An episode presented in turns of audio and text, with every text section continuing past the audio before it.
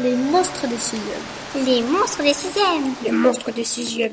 Les monstres des sixièmes. Les maîtres du monde.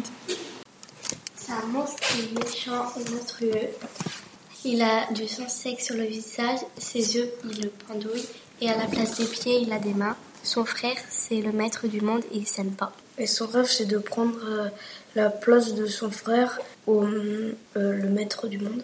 Donc euh, il essaye euh, de rentrer dans le château, incognito, en se déguisant, et il euh, se fait démasquer parce que son chapeau tombe et les gardes se rendent compte qu'il ne qu'il n'est pas un ami au maître du monde et se fait rejeter. Et il voit une voiture pour laquelle il sait que euh, la voiture va souvent au château. Du coup, il rentre dans un tonneau dans parce que dans la voiture il y avait plusieurs tonneaux. Du coup, il se retrouve dans le, le château, dans une euh, cave. Il y a eu un incendie. Du coup, ils sont obligés d'aller éteindre l'incendie et il le découvre. Du coup, il retourne en prison.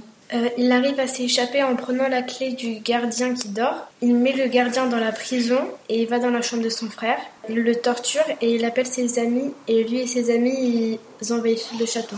Ensuite, il devient maître du monde et ses amis sont les gardes.